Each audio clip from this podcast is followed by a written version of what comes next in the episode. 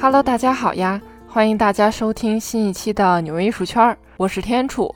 开头呢，咱肯定要 Q 一下前两天奥斯卡的大戏，威尔史密斯一巴掌打上了 diss 自己妻子的主持人，潇洒下台后还不忘为主持人送上全程都得消音的问候语。那这事儿一出呢？威尔史密斯主持人台下的一众好莱坞演员贡献了年度最佳表情包。那奥斯卡官方呢，可以说是躺赢偷笑，因为这一巴掌直接把摇摇欲坠的收视率从九百多万瞬间提高到了一千七百多万，可以说这一巴掌直接删除了小八百万的观看量。然而，看视频的我 be like，Oh my god，王德发。那当然了，这内网外网的态度呢，也是截然不同的。咱国内呢，都是对着威尔史密斯竖起了大拇指，就该这么保护妻子。那这外网呢，就是打人犯法，赶紧给他抓起来，然后没收他的小金人儿。当然了，有的人的观点也是。奥斯卡为了吸引全世界人对奖项的关注呢，也是拼了老命了。要知道，这里坐的可是全世界最会演戏的人啊！你说说，这出大戏会不会是自导自演呢？反正吧，总之，无论什么原因，在好莱坞发生全程消音的骂战、上手疯狂打架的事件呢，也是不少见。言归正传，今天的纽约艺术圈就带大家盘点盘点艺术圈里的那些骂战、打架的大戏。别以为艺术家只会用画笔去反击，那有的艺术家是能动嘴就不动画笔，能动手就不动嘴了。虽然说这描述的有点夸张哈，但从古至今的这些艺术家撕逼的故事值得去听一听。可能艺术圈里最著名的打架案例，就非荷兰后印象派画家文森特·梵高和这个法国后印象派画家保罗·高更这俩人莫属了。这撕逼打架到最后，梵高一气之下把自己的耳朵给割下来了，然后呢，也就离疯掉自杀不远了。当然哈，这年代久远，参考的资料呢真的是特别少。哪怕是这艺术史学家们，至今为止在梵高和高更的交集上呢，也是各持己见，观点不同。有的专家呢就认为这俩人是观点不同，吵架吵的，梵高一气之下给自己割了耳。那也有人说呢。这俩人艺术观点不同，倒不至于割耳朵。这俩人呢，是因为女人起了争执，所以在这里呢，给大家讲讲看，这俩大师级的人物拌嘴打架，最主要的一个原因就是艺术观点上的不同。这高更呢，比梵高大个五岁，俩人是在巴黎认识的，就越聊越起劲儿，互相呢对对方的才华也是惺惺相惜，并且还互赠了作品。一八八六年，两个人认识。一八八八年，这刚过去两年，梵高呢就热情地邀请高更搬过来和自己同住。高更答应了之后呢，这梵高高兴得跟个孩子似的，全力准备迎接好哥哥的到来。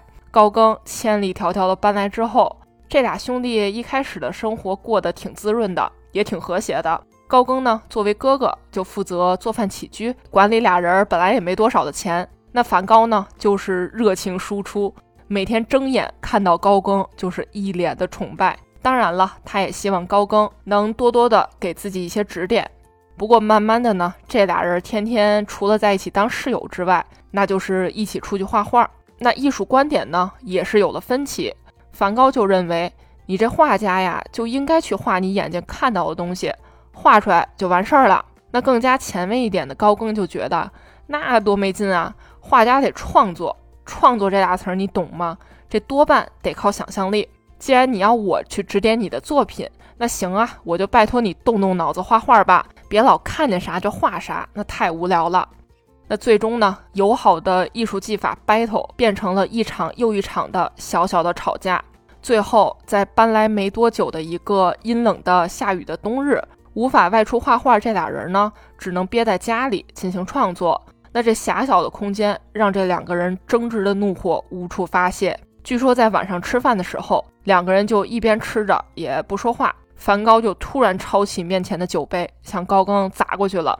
高更呢倒是躲开了，但是被泼了一身酒。当然哈，这梵高自身有精神疾病，外加喝了点小酒，醉醺醺的。那高更呢也没有计较，但是这会儿呢也就坚定了离开梵高的决心。但他真的闹不住这梵高一哭二闹三上吊，还是暂时的留下来了。但是他为了不跟梵高去吵架，高更就会说：“啊，对对对，你说的都对。”那这敷衍了事的态度呢，怎么能让梵高去停下来闹腾呢？据说哈，还有一次这俩人打架的原因，竟是因为一名妓女。当时两个人在他工作的妓院外面大打出手。不过哈，这梵高的精神状态越来越差，高更呢也是被吓得不行。他说，经常能看到梵高大半夜的站在自己的床前面，这大半夜突然醒来，这不得吓出一身冷汗啊！然后呢，就发生了著名的戈尔事件，梵高拿着刀割下了自己的左耳，然后送给了这个妓院里的女孩。第二天，人们发现他的时候。他已经满身是血的倒在了自己的房间里，然后人们呢就赶紧把他送到了医院里。但高更呢已经是独自离开了这里。自此之后，两位大师再也没有见过面。当然了，还有一个说法是因为高更执意要离开，但梵高不让。那高更实在太生气了，就拿起武器砍向了梵高，结果不小心把耳朵给砍掉了。那不管怎么说，梵高还是因为对高更的崇拜。没有去把这件事儿捅破真相。总而言之吧，这历史的真相到底是啥样的，现在谁也说不好了。反正这俩人在一起当舍友，当了也就六十二天俩月的时间，结果就不欢而散了。从高更的信件中，更是可以确定，这两位艺术大师的确吵过架，也打过架。那咱们把时间再往前倒倒，十六世纪文艺复兴时期，文艺复兴艺术三杰的之二，米开朗基罗和拉斐尔，这俩绝对是冤家见面，分外眼红。一五零八年，年仅二十六岁的拉斐尔就已经击败了竞争对手米开朗基罗和达芬奇，获得了教皇的邀请，为教皇在梵蒂冈的私人图书馆绘制壁画。那这一边是享受着功成名就、豪华别墅和美女相伴左右的拉斐尔，一边是苦哈哈的继续在西斯廷画壁画的米开朗基罗。反正你就想想吧，这突然杀出来的新人可是把米开朗基罗给气坏了。本来性子就急的米开朗基罗一顿输出，把自己的一身怨气、怒火和嫉妒全都撒在了拉斐尔身上。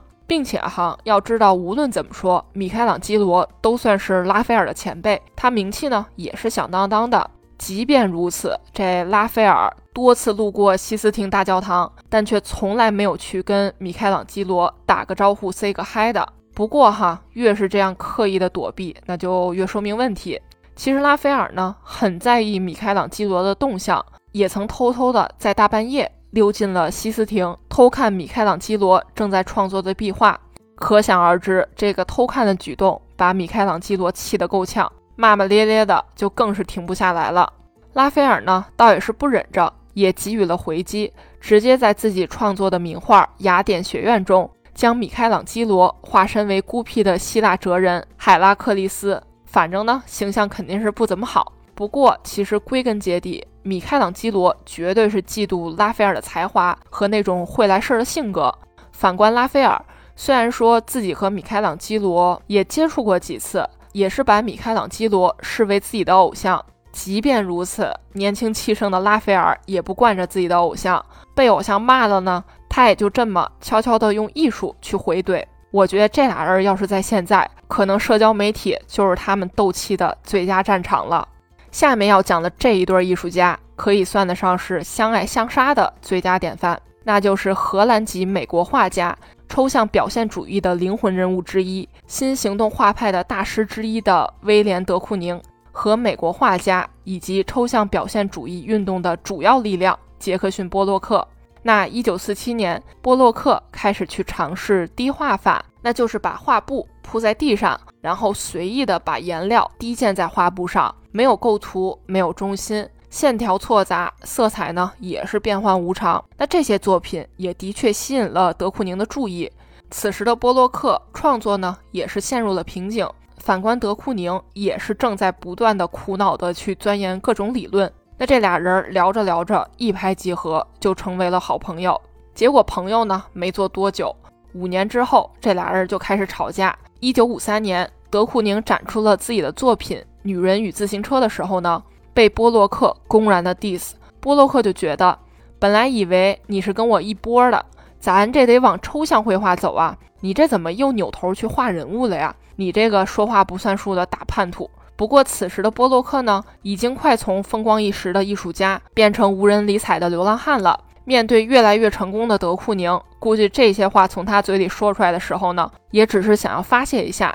据说之后有一次，这俩人还在酒吧大打出手，德库宁一拳就挥到了波洛克脸上。当时围观者还起哄说让波洛克还手。那这波洛克其实也曾辉煌过，但他特别自我封闭的性格，加上对社会文化的不满，自己呢一次一次陷入痛苦的深渊。波洛克穷困潦倒，终日以酒为伴，最终是在四十四岁的时候，也就是一九五六年，在一场车祸中丧生了。波洛克死后，德库宁在参加完他的葬礼之后，对朋友说：“我亲眼看到他躺在坟墓里，一切都结束了。我现在是 Number One。”还有一个小八卦就是，波洛克在去世之前。认识了个二十出头的，也是艺术家的露丝·克里格曼。这小姑娘贼漂亮，然后据说这俩是情人的关系。波洛克呢，也是一直有老婆的。那在波洛克去世之后仅一年，据说这个露丝又和德库宁好上了。当然了，这德库宁和自己的媳妇儿一直是开放婚姻的关系。不过不管怎么说，这件事儿在当时简直是震惊了艺术界。德库宁呢，最后在二零一七年的时候去世，整整活了九十二岁。下面要讲的公开争执的两位艺术家，一位呢是行为艺术教母玛丽娜·阿布拉莫维奇，另一位则是美国嘻哈天王 J.Z。没想到吧，这艺术界传奇艺术家和娱乐圈大咖竟然也上演过撕逼戏码。那起因呢，还要追溯到几乎十年前的二零一三年。二零一三年，J.Z 在纽约切尔西区的佩斯画廊为自己的单曲《毕加索宝贝》拍摄了 MV。顺便呢，他也称这是一场行为艺术表演。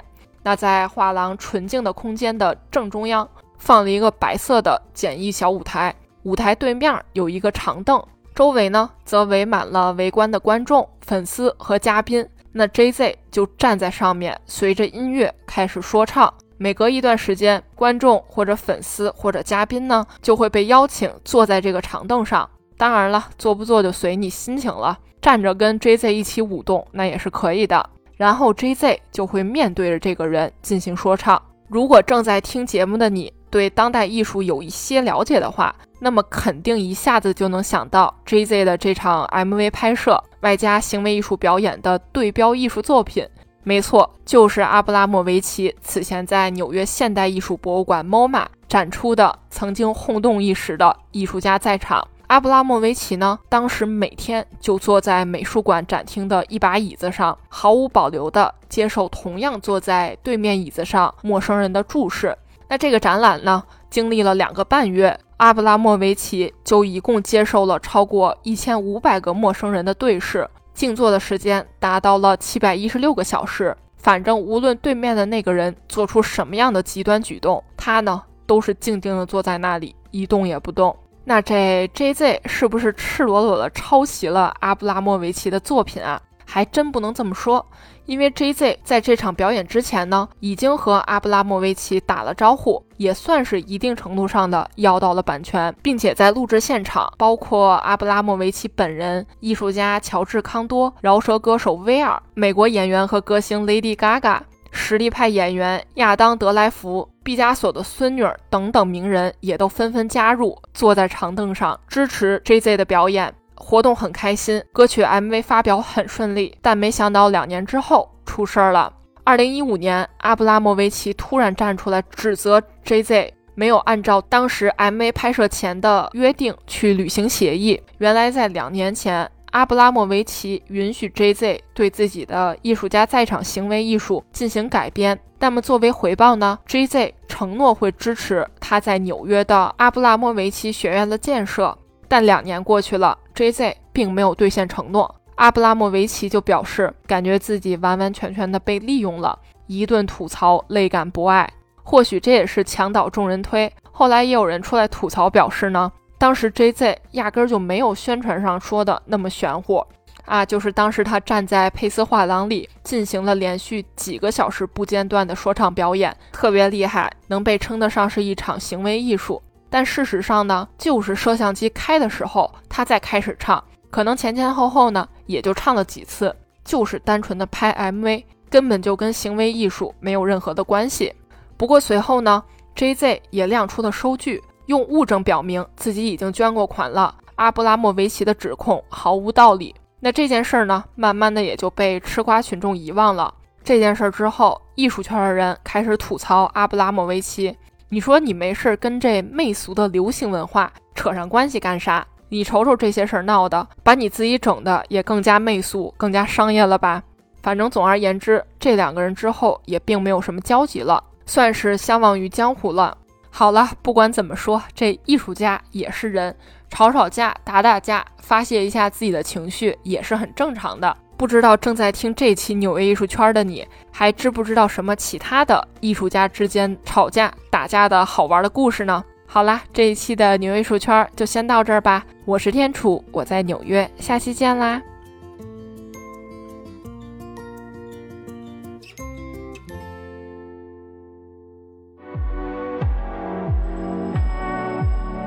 我爱纽约这座城市，它满足了我对艺术的所有幻想。